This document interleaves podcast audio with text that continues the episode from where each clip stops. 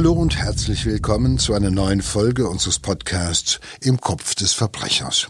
Wir sind Joe Bausch und Sina Deutsch.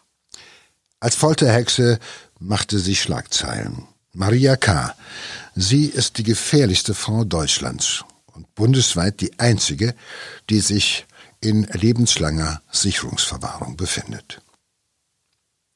Das bedeutet, die sadistische Mörderin bleibt wahrscheinlich bis zu ihrem Tod hinter Gitter, weil ihre Verbrechen so schrecklich sind und weil keiner glaubt, dass sie sich in ihrem Leben noch einmal bessern kann. Maria K. hat zwei andere Frauen zu Tode gefoltert. Im Obduktionsbericht aufgeführt Rippenbrüche, Prellungen, Blutergüsse, innere Verletzungen. Also tatsächlich die, die Gewaltexzesse einer Sadistin und gleichzeitig auch ein furchtbares und jahrelanges äh, Martyrium für ihre Opfer. Ja, unsere Täterin, das ist so eine tralle Blonde, würde man sagen. Eine Frau, der man nicht ansieht, dass sich dahinter eine grausame, sadistische Täterin verbirgt. Der Schein trügt, absolut. Auf den ersten Blick ist sie so eine Art Vollweib. Eine Frau, die über alle Attribute verfügt, so dass man glaubt, sich bei ihr wohlfühlen zu können. Eine Frau, die steht mitten im Leben. Und an die kann man sich vertrauensvoll wenden. Aber weit gefehlt. Und genau diesen verhängnisvollen Fehler macht ihr erstes Opfer Maria K. gibt sich ihr gegenüber als nette Freundin, gewinnt sehr schnell auch das Vertrauen der 22-Jährigen. Und äh, als sie ihr wahres Gesicht zeigt, ist es auch tatsächlich schon zu spät. Karin T. ist schon bei ihr eingezogen, sitzt jetzt in der Falle, wird geschlagen und gequält. Aber äh, auch die psychische Gewalt ist enorm. Also Maria K. zwingt ihre Mitbewohnerin zur Prostitution. Den Lohn kassiert natürlich sie.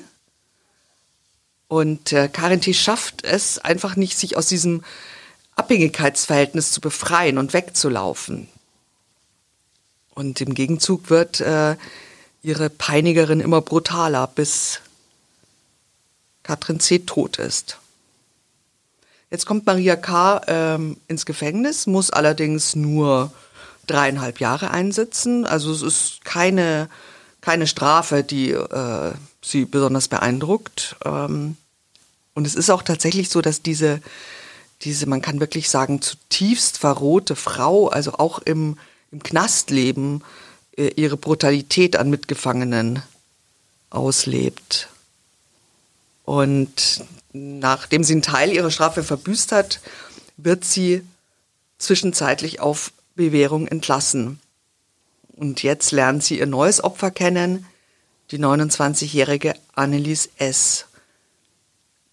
Sie ist psychisch labil und verfällt der dominanten Blondine sofort. Sie ziehen zusammen und die Geschichte wiederholt sich. Es ist der Beginn eines jahrelangen Martyriums für Annelies S.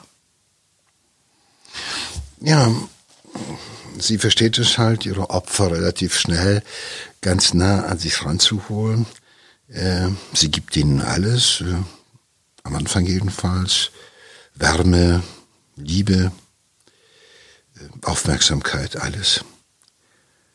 Aber sie macht das alles natürlich sehr skrupellos. Sie ist skrupellos im Vortäuschen von Liebe Genauso ist sie skrupellos, wenn sie beginnt zu foltern. Erst psychisch und dann noch physisch. Das ist für sie eins. Sie ist von dem Willen beherrscht, Macht und absolute Kontrolle über jemanden anderen auszuüben. Ja, der Vater von äh, Annelies S äh, sagt auch äh, über seine Tochter, also sie war äh, total gutmütig und, und eine anständige, adrette Frau und ähm, also gar nicht so diese, die, sie war, war nicht so sexbesessen und äh, war, war, war da gar, gar nicht so interessiert dran. Da wollte sie gar nicht so viel davon wissen. Aber sie ist eben so in der in dieser äh, Abhängigkeit, ähm, dass äh, sie das mit sich machen lässt. Ja, also Maria K. zwingt sie zum Sex. Sie hält sie wirklich, kann man sagen, wie eine Sklavin. Und ähm, Annelies S. gibt ihr dann auch ihr ganzes Geld, immerhin 220.000 Euro. Aber das ändert nichts, die Misshandlungen hören nicht auf. Und dann heiratet Maria K. einen Tunesier. Sie quält weiter und jetzt macht ihr Mann auch mit. Also es ist ein, jetzt ein, ein sadistisches Paar und ihre Grausamkeit erreicht eine, eine völlig neue Dimension. Ähm, die beiden fahren dann mit dem schon sehr angeschlagenen Opfer ins tunesische Hammamet. Dort haben sie einen Bungalow angemietet, also das Paar und ihr Opfer. Sie wird in diesem Bungalow monatelang missbraucht und gequält ist also ein, ein, wirklich eine Gefangene, noch dazu in einem fremden Land, was natürlich nochmal bedeutet, keine Chance, irgendwie da wegzukommen. Und sie ist diesem Ehepaar jetzt auch komplett ausgeliefert. Ja, dieses sadistische Paar will halt seinen Spaß haben. Und du hast es schon gesagt, die ganze Geschichte äh, findet in einem fremden Land statt da fällt es erstmal nicht so schnell oder überhaupt auf. Der Ehemann stammt aus Tunesien, er spricht die Sprache, er kann dafür sorgen, dass man annimmt, das ist halt eben eine neue Familie und äh, wenn da halt zwei Frauen mit einem Mann leben, ist ja auch nichts Ungewöhnliches. Und ähm, es gibt aber nochmal so einen Kick. Ähm, man muss es nicht nur in den eigenen vier Wänden machen, man kann sogar sozusagen manches, was man in Deutschland nur hinter verborgenen, zugezogenen Gardinen und hinter Mauern machen konnte, das ähm, kann man da halt eben auch äh, noch öffentlicher betreiben. Und man kann sich noch weitere dazu holen. Das ist ja das, was sie machen. Ja, sie ganz schrecklich. Also sie ist, es gibt tatsächlich ähm, Jugendliche aus dem Ort, und sie verkaufen sie quasi an, an, an, an sie und die, die dürfen sich dann auch noch an dem Opfer vergreifen, das Opfer sexuell missbrauchen und äh, aber auch foltern und das machen sie auch.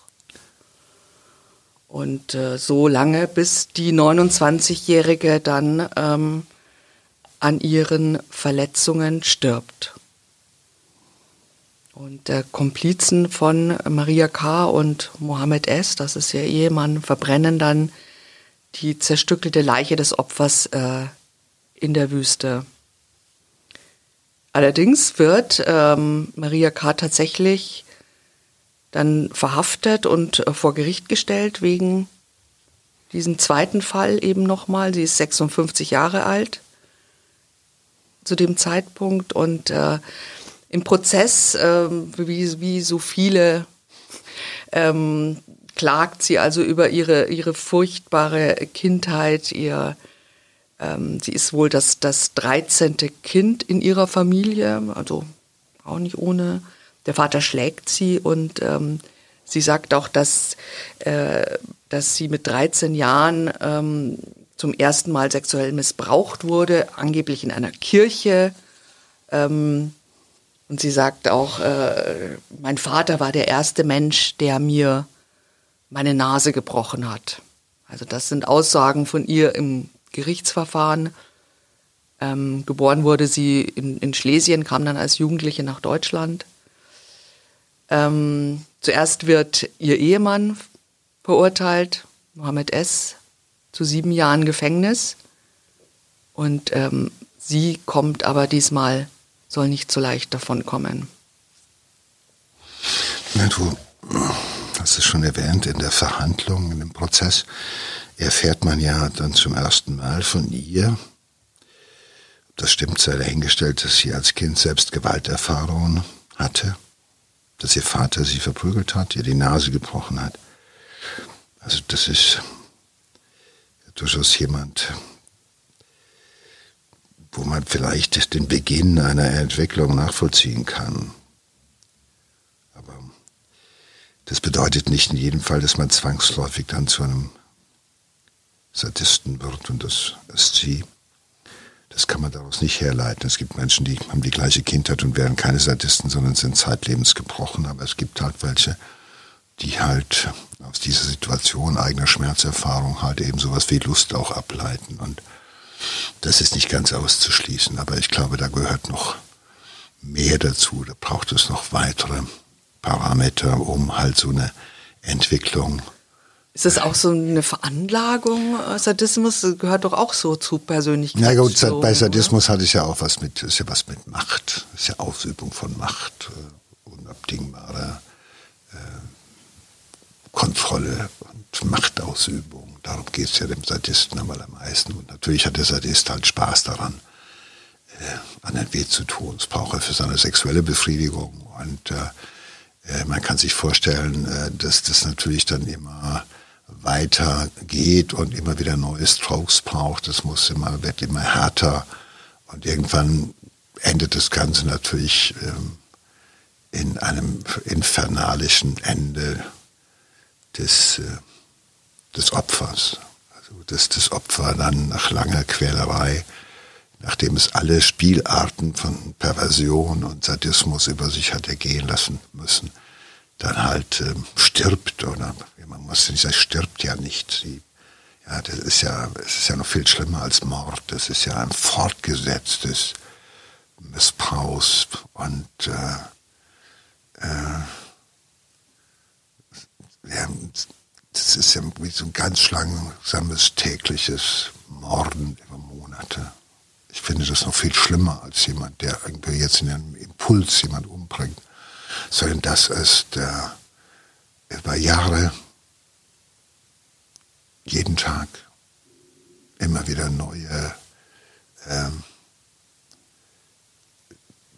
Vergewaltigung, Missbrauch, ähm, Körperverletzung. Das geht alles Hand in Hand. So muss man das halt einfach beschreiben. Das ist eine ganze Reihe von schwersten Straftaten, die jeden Tag an diesem Opfer irgendwo begangen werden. Und äh, es wird natürlich immer mehr entwertet. Es ist nur noch eine Sache. Es ist nur noch wie, äh, ja, es ist weniger als ein Hund. Und ähm, da gehört schon eine furchtbare Abgestumpftheit äh, bei den Tätern dazu. Also, dass man normale, ja, was heißt normale, wenigstens noch allerletzte menschliche Reflexe quasi nicht mehr hat, dass man nicht mehr über die verfügt. Und äh, das ist schon, also dass eine Frau sowas initiiert und dass eine Frau sowas antreibt und sich dann noch den passenden Partner dazu holt, den sie ja auch letztendlich darüber beherrscht. Das hat man vielleicht noch in diesem Fall von Höxter vielleicht vermuten ja. können.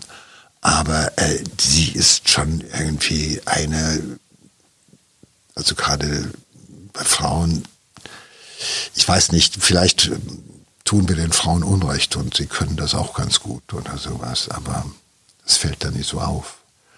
Aber sie, äh, bei ihr eskaliert das alles. Ich meine, die Domina als Frau in der sadomasochistischen Szene, das ist ja durchaus etwas, was man auch kennt. Aber dass das hier so etwas als die Opfer werden ja wirklich Realität wirklich gequält, bis sie nichts mehr sind und auch dann auch ihre, ja, bis sie tot sind, bis zur Aufgabe der körperlichen Existenz. Und ja, also ich denke, es ist schon also wirklich sehr ungewöhnlich, auch dass äh, tatsächlich eine Frau und äh, das ist ja jetzt auch nicht so wie Höchster, wo man nicht so genau weiß, wer jetzt was so initiiert hat. Oder wir haben ja oft so Abhängigkeitssadistenpaare, aber so bei, bei, beim ersten Opfer war sie ja alleine mit dem Opfer quasi und auch beim zweiten Opfer am Anfang. Und wenn man sich so diese, diese Verletzungen anschaut, ne, ähm, die auch das erste Opfer hatte, ich meine, sie muss ja jeden Tag wirklich rohe Gewalt ausgeübt haben, sie geprügelt haben. Und das ist, glaube ich, das ist schon. Die Frage ist dann immer, selten, wann ne? kann, wann kommt das Opfer an einen Punkt, dass es sich nicht mehr, dass selbst der Überlebenswille nicht mehr da ist.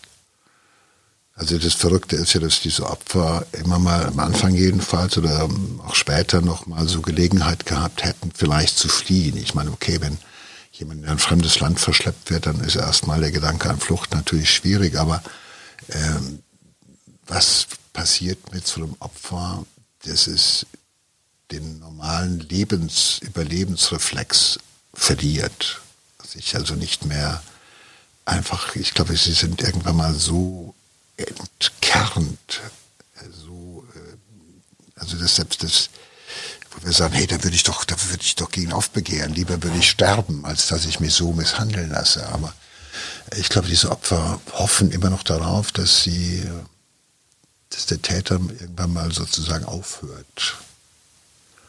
Und sie hoffen vergeblich. Und äh, man muss sich immer vorstellen, das ist ein Prozess, der geht über lange Zeit. Natürlich ähm, gibt es sicherlich viktimologisch, wie wir sagen, also die Lehre vom Opfer, gibt es ähm, Opfer, die halt, ähm,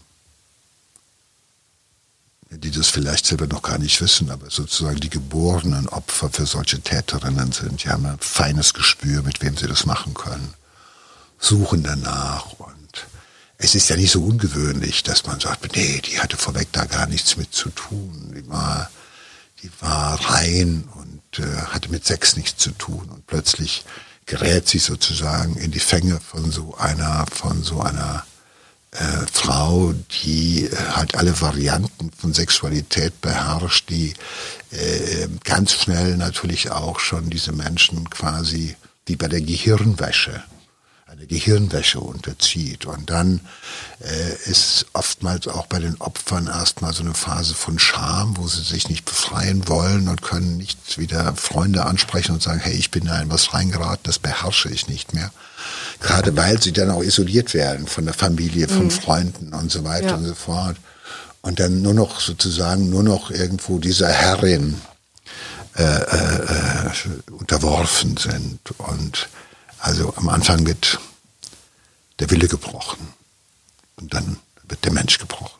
Ja, wir haben das ja auch oft so bei ähm, gar, gar nicht jetzt so äh, außergewöhnlichen Fällen, aber es ist ja auch oft so in ähm, Beziehungen so, ne, dass der Partner dann die Frau auch oft äh, eben so total isoliert von der Familie und von den Freunden, ne, dass sie nur noch ähm, von ihm abhängt quasi und ja, gut, äh, gerade Partner, die eben schlagen ja, dann. Ja, ja, klar, das ist so das Isolieren, das ist auch der Beginn, mhm. das ist ja, sind ja bekannte Methoden auch der Gehirnwäsche halt einfach Menschen aus dem Umfeld zu isolieren, was möglicherweise korrektiv ein, äh, eingreifen könnte, äh, dass jemand mal sagt, hey, merkst du nicht, was da mit dir passiert oder lass es sein, sondern dann ist da niemand. Und es sind meistens auch schon zu Anfang Leute, die äh, nicht so gut sozial vernetzt sind, die schon äh, sage ich mal, natürlich darauf warten, dass jemand kommt und zärtlich und aufmerksam zu ihnen ist und so weiter. Und am Anfang verwechseln sie das natürlich noch. Und die ersten Schläge kriegen sie natürlich,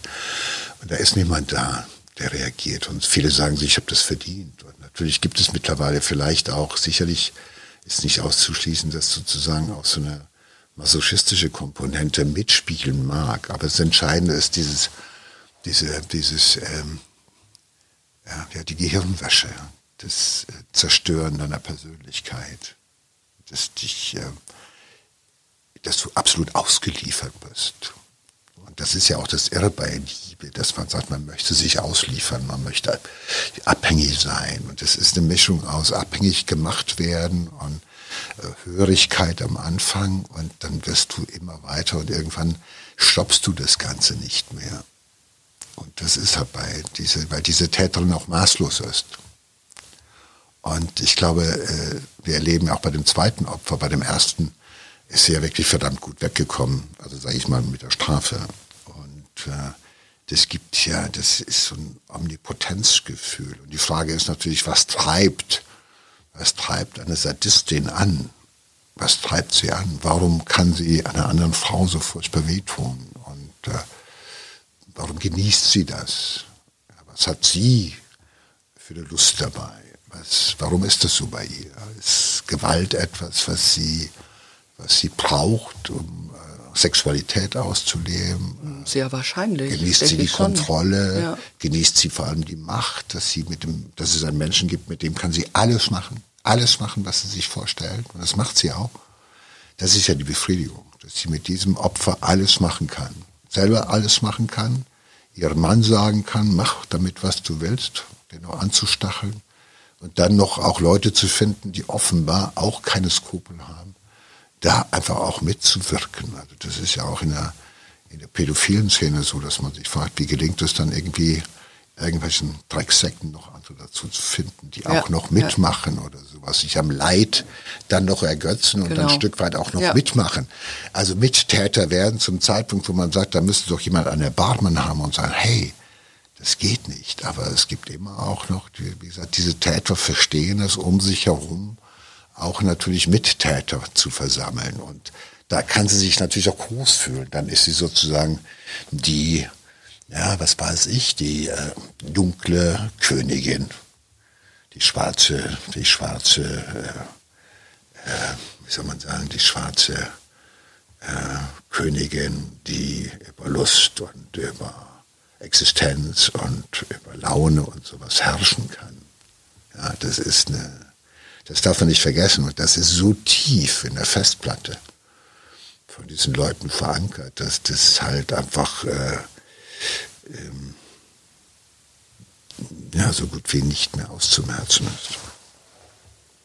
Ja, also selbst im Knast. Äh, ja, ja, genau. Das, das wollte ich gerade sagen. Es ist tatsächlich so, dass auch im, im Knast ist sie dann sehr gefürchtet. Also äh, es gibt eine ehemalige Mitgefangene, die die erzählt, also zwar hat, äh, hat sie im, im Gefängnis immer abgestritten, dass sie ähm, ähm, die äh, ihr Opfer Frau S umgebracht hat. Also sie hat immer gesagt, äh, nee, nee, sie hat damit nichts zu tun. Das war ihr Mann, der hat sie umgebracht und in der Wüste wohl irgendwo äh, zerstückelt. Aber äh, obwohl sie diese Tat also nicht zugibt und, und sich als, als äh, nur als Mittäterin oder, oder schuldloses Opfer darstellt, wird sie, ist sie doch sehr gefürchtet, weil es zeigt sich eben in diesem Gefängnisalltag auch, dass sie ihre Aggressionen überhaupt nicht unter Kontrolle hat. Also äh, diese Mitgefangene erzählt, also was sie sagt, dann das muss so sein, wenn sie was nicht bekommt, dann wird sie aggressiv, sie flippt aus, wird dann ganz weiß ins Gesicht, die Augen blutunterlaufen. Äh, dann ist es besser, man geht ihr aus dem Weg. Ja gut, sie hat, ist natürlich, sag ich mal, ein, äh, eine ganz aggressive Persönlichkeit, die Impulse und Affekte nicht kontrolliert, sondern das bricht alles sofort aus ihr raus. Und äh, jetzt im Knast, wo man ihr sagt, jetzt nein, so nicht und so, da muss sie sich einerseits anpassen, auf der anderen Seite kann sie natürlich ihre, ihre Aggression an Mitgefangenen äh, auslassen. Und äh, Gewalt ist für sie weiterhin das Schema, nachdem sie ihre, mit dem sie ihre Konflikte äh, äh löst. Äh, was heißt ihre Konflikte löst? Damit schafft sie neue Konflikte. Ja. Das, es gibt ja aber eine Zufriedenheit offenbar. Also wenn sie böse ist, Aggression ist für sie sozusagen ein Gefühl, was sie genießt.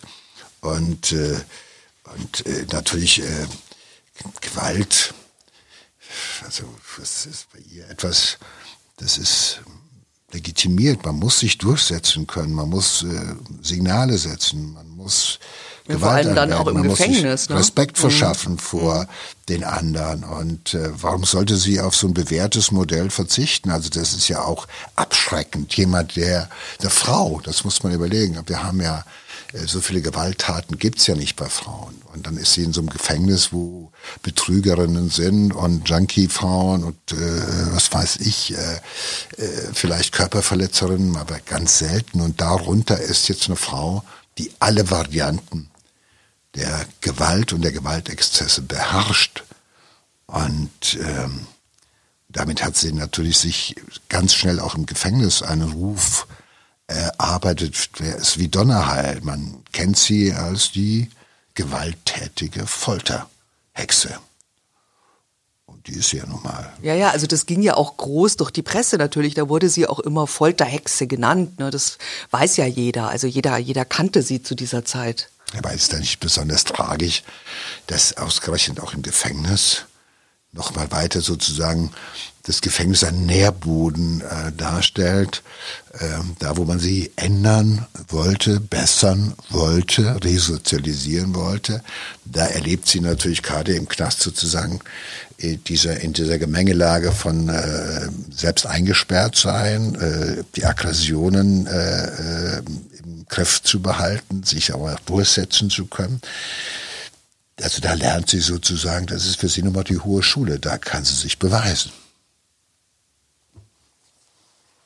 Ja, also sie kennt auch überhaupt äh, keine Empathie, ne? Also in keiner Sekunde hat sie irgendwie Schuld oder, oder Mitgefühl. Es gibt ja auch diese Theorie, dass, ähm, dass man sagt ja, dass wir in unserer Gesellschaft Gewalt, die von Frauen ausgeht, noch mal schlimmer finden als die von Männern, weil quasi die Frau ja eigentlich diese Rolle als, als Mutter, als Beschützerin, als Lebenspendende und nicht Lebennehmende äh, hat. Ne? Also das ist, ich glaube, wir sehen das schon immer noch so ein bisschen, dass es Frauen noch, dass es noch schlimmer ist, wenn Frauen das machen. Naja gut, es gibt ja einige Beispiele aus, aus der Kriminalgeschichte. Es gab also irgendwie in Ungarn eine völlig äh, pervertierte, sadistische Gräfin, die also ganz viele äh, Menschen, Jungfrauenblut gebadet Jungfrauenblut hat, oder? gebadet ja. und mhm. also sie hat auch nichts ausgelassen. Da wurden also auch Leute in Stücke geschlagen und so weiter.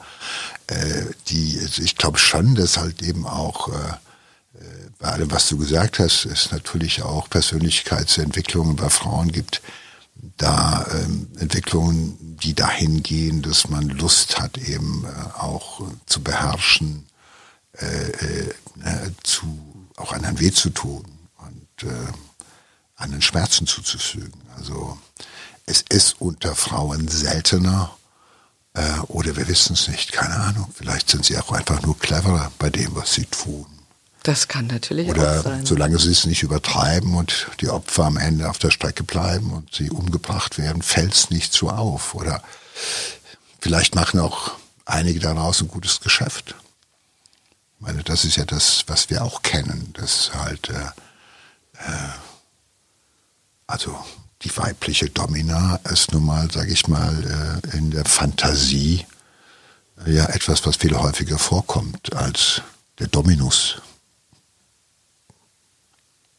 Keine Ahnung. Ich war da noch nicht. Ähm, ja, äh, Maria K. wird dann vom Schwurgericht in Bielefeld äh, 1999 zu 13 Jahren Haft und anschließender Sicherungsverwahrung verurteilt wegen Mordes, Körperverletzung und Vergewaltigung. Also diese Sicherungsverwahrung kann vom Gericht ja neben einer Haftstrafe angeordnet werden, in solchen Fällen, wenn Täter so, so einen Hang zu ganz schweren Straftaten haben und auch immer, wie ich das verstanden habe, eine, eine dauerhafte Gefahr quasi für die Allgemeinheit darstellen. Ne? Also, dass sie, was man einfach sagt, sie, sie, sie kommt nicht mehr raus, sie darf nicht mehr raus in ein normales Leben, einen normalen Alltag, ähm, weil sie sich nicht ändern wird. Weil eine, eine Folterhexe bleibt eine Folterhexe. Naja gut, ich habe mich ein bisschen gewundert zunächst ähm, über das Urteil. Also äh, sie hat ja 13 Jahre gekriegt, also 13 äh, Jahre Haft und die anschließende Sicherungsverwahrung. Und ähm, das ist wenig. Das, naja, gut, das ist, wenn man alles zusammenrechnet, ist es auch wie eine lebenslange Haftstrafe. Offenbar, das ist so meine, meine, mein Gedanke dazu. Ähm, äh, hat man den, äh, die Tat nicht als Mord, sondern als äh, eher Totschlag bewertet, weil man nicht die genauen Umstände kannte. So ist ja, das. aber die Leiche nicht, nicht da ist. Ne? Die war nicht da, man, konnte das nicht alles nach. Es war ja so, dass eben eher ein Indizienprozess, vermute ich mal, dann hat man gesagt, okay, dann kriegt sie halt eben äh, das Maximum, was man da verteilen kann, 13 Jahre für die Umbringen dieser von das, dieser Frau plus Vergewaltigung plus Missbrauch plus Körperverletzung alles zusammengezogen. Aber damit sie diesmal halt eben nicht wieder entlassen werden kann, irgendwie bei Halbstrafe oder nach zehn Jahren oder sonst was, hat man ihr äh, den Rucksack, wie wir so schön sagen, aufgehängt. Das heißt die Sicherungsverwahrung die ist unbefristet. Und das heißt, ähm, da wird, äh, sie wird nach 13 Jahren in die Sicherungsverwahrung wechseln. Sie ist damit die einzige Frau in Deutschland oder eine von höchstens zwei Frauen in Deutschland, die in der Sicherungsverwahrung sitzen wird. Sie sitzt schon da. Oder also das war ja schon, äh, sie hat ja diese 13 Jahre Haftstrafe ähm, Verbüßt schon, schon, abgesessen und ähm, ist dann ähm, 2012 in die, in die zeitliche unbegrenzte Sicherungsverwahrung gegangen. Also das heißt, da hat aber nochmal ein Gericht auch entschieden, das Landgericht Krefeld, ähm, hat gesagt, dies, das ist erforderlich und hat sich da eben auf ein ganz aktuelles psychiatrisches Gutachten berufen, nachdem äh, Maria K., sagen Sie, keine psychopathologische Erkrankung hat, aber dass sie weiterhin auch nach 13 Jahren Haft starke dissoziale, sadistische Züge aufweist. Ja gut, das sind Züge, die wird sie äh, zeitlebens äh, nicht aufgeben können. Es kann nur durch äh, Alter und äh, körperlichen Verfall, so dass sie halt selbst nicht mehr gewalttätig sein kann. Und das Schlimme ist natürlich, äh, sie hat ja auch bewiesen, dass sie in der Lage ist, sie, sie, äh, sie ist sozusagen ein Mann mit ähnlichen äh, Neigungen äh, zu holen, den sie dann als Instrument auch noch benutzt. Das macht sie natürlich noch mal gefährlicher, weil es braucht, selbst wenn, wie, wenn sie es körperlich nicht mehr hinbekäme, dann ist sie doch in der Lage, irgendwie äh, noch einen Mittäter zu dingen und zu manipulieren. Und wir wissen, dass die sadistische Persönlichkeitsstörung halt einfach ähm, ganz schwer zu behandeln ist, ja. weil ähm, es ist ähm, auch im Gefängnis immer noch so, dass halt da einfach auch immer wieder halt täglich diese Insassen, ich habe einige erlebt, auch bei Kleinigkeiten immer noch versuchen, so Macht auszuüben verbal oder in der Haltung oder sowas. Und die letzte Macht, die sie haben, ist ja, sich dagegen zu wehren, dass man ihnen das nimmt, was sie ausmacht. Und ich kenne viele, die halt mit ihr, sich mit ihren Taten lieber nicht auseinandersetzen, wohl wissend, dass sie dann nicht entlassen werden, weil sie das sozusagen für sich behalten. Ja, das ist sozusagen ihr ihre Besonderheit, aus der sie leben. Das ist ihr Leben. Und das geben sie nicht auf. Und es sind ja nun mal äh, Insassen auch, die, äh, oder Insassinnen, die Freude und Lust haben, an andere zu quälen. Das ist eine schwere Persönlichkeitsstörung und die ist meistens gepaart auch mit dissozialen Störungen. Das heißt, sie sind rücksichtslos, sind Psychopathen, skrupellos, die kennen kein Erbarmen. Das ist Menschlichkeit, Empathie, da gibt's diesen Schalter gibt es nicht in diesem Gehirn. Ja, das ist äh, bei manchen kann man sogar äh, bei Untersuchungen, bei Hirnscans äh, kann man sehen, dass in bestimmten Bereichen des Gehirns sozusagen Substanz fehlt. Also da, wo wir Spiegelneuronen haben, die sagen, hey, das tut doch weh, die heult, die schreit, das haben die nicht. Ja. ja die erleben das anders. Für die ist das der Thrill, das macht sie erst wach, das gibt ihnen erst ein vernünftiges Gefühl und so weiter. Und das ist wie eine Sucht. Das ist wie eine Suchtkrankheit sozusagen, die zeitlebens immer da bleiben wird. Und äh, deshalb ist sie da, wo sie ist, gut aufgehoben. Also ich finde ja diese eben diese Sicherungsverwahrung auch ganz spannend, ähm, weil man denkt ja immer so als Laie, ja, dann sitzen die ihr ganzes Leben lang im Gefängnis, aber das ist ja nicht so. Ähm, es ist ja ein bisschen, es gibt schon einen Unterschied in dieser Sicherungsverwahrung. Also ähm, die, die Gefangenen haben ja nicht mehr nur eine Zelle, sondern wie so eine kleine Wohnung. Meistens. Ja, ja, gut, die kriegen ein Apartment. Das gilt für die Sicherungsverwahrten insgesamt, ob Frauen oder Männer, gilt das, gilt das sogenannte Abstandsgebot und das Besserstellungsgebot. Abstandsgebot heißt, ähm, Sicherungsverwahrte müssen, weil sie ja ihre Strafe verbüßt haben, ihre eigentliche Strafe, sie sitzen nicht mehr in Strafhaft, sondern sitzen in einer Maßnahme äh, äh der Besserung, im Maßregelvollzug. Und das ist äh, anders. Das heißt, die dürfen nicht mit gewöhnlichen Gefangenen untergebracht werden. Und sie genießen halt einfach bestimmte äh, Vorzüge, also Besserstellung. Das heißt, sie werden besser bezahlt, wenn sie arbeiten. Und äh, sie haben größere Apartments, das sind mindestens 20 Quadratmeter mit Nasszelle und äh, sie müssen nicht arbeiten im Unterschied zu normalen Gefangenen. Sie dürfen ihre private Kleidung tragen.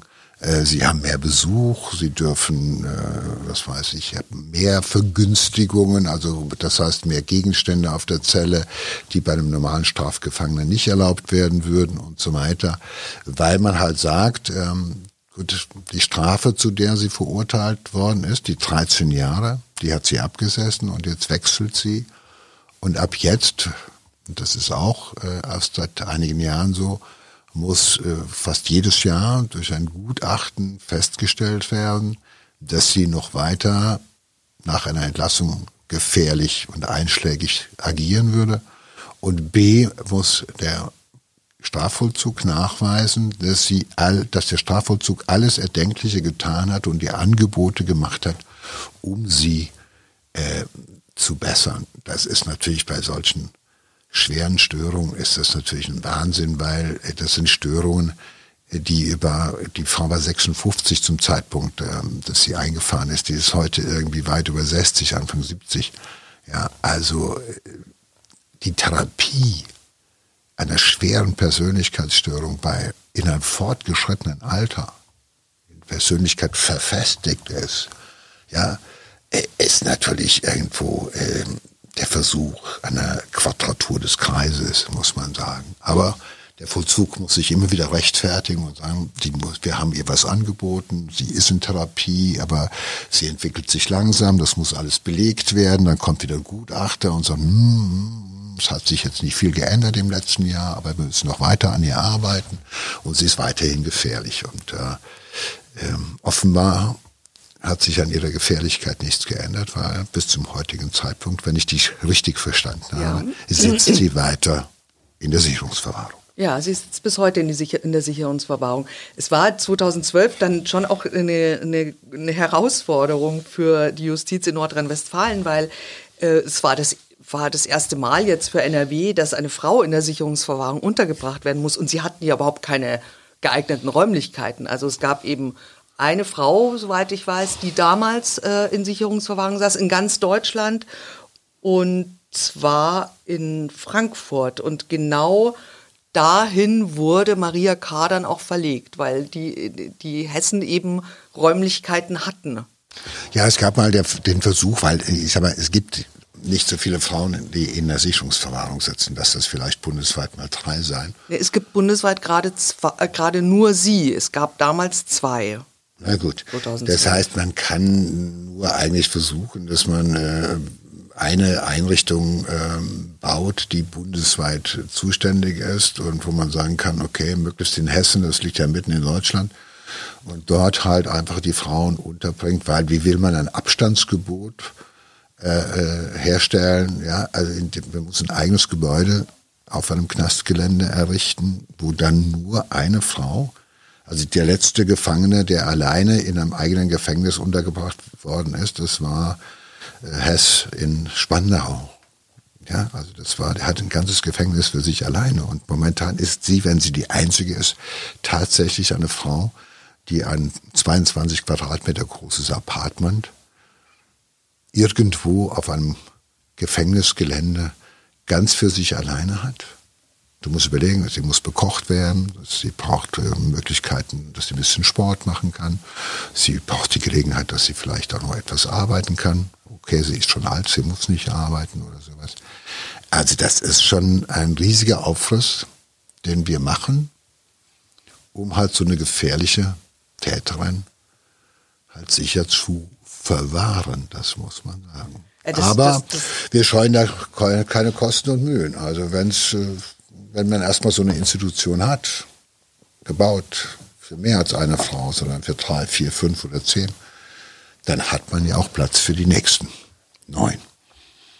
Ja, Tuba S zum Beispiel, über die wir auch schon mal gesprochen haben, die wird dann das die nächste Bewohnerin werden. Genau. Naja, aber obwohl das eigentlich alles ganz schön klingt, ne? Irgendwie ähm, eine eigene Wohnung, private Kleidung. Ja, keine äh, Wohnung, also so eine Art. Äh, drei Stunden Besuch, Kontingent. Sie darf äh, sich täglich zwei Stunden im Außenbereich aufhalten, will sie aber trotzdem raus. Also sie hat ja, immer darum, äh, freizukommen, aber ist bis jetzt auch immer gescheitert und ähm, der Kölner Express, fand ich äh, ganz nett, hat geschrieben, heute sitzt Maria K. in ihrer rund 22 Quadratmeter großen, vergitterten, in Anführungszeichen, Wohnung und näht Einkaufsbeutel aus Jutesäcken. Sie hat nämlich in den 13 Jahren Haft zum ersten Mal einen Beruf erlernt und zwar hat sie eine Schneiderlehre absolviert und sich dann auch ähm, für die Reise in die Sicherungsverwahrung in Frankfurt eine pinkfarbene Jacke genäht.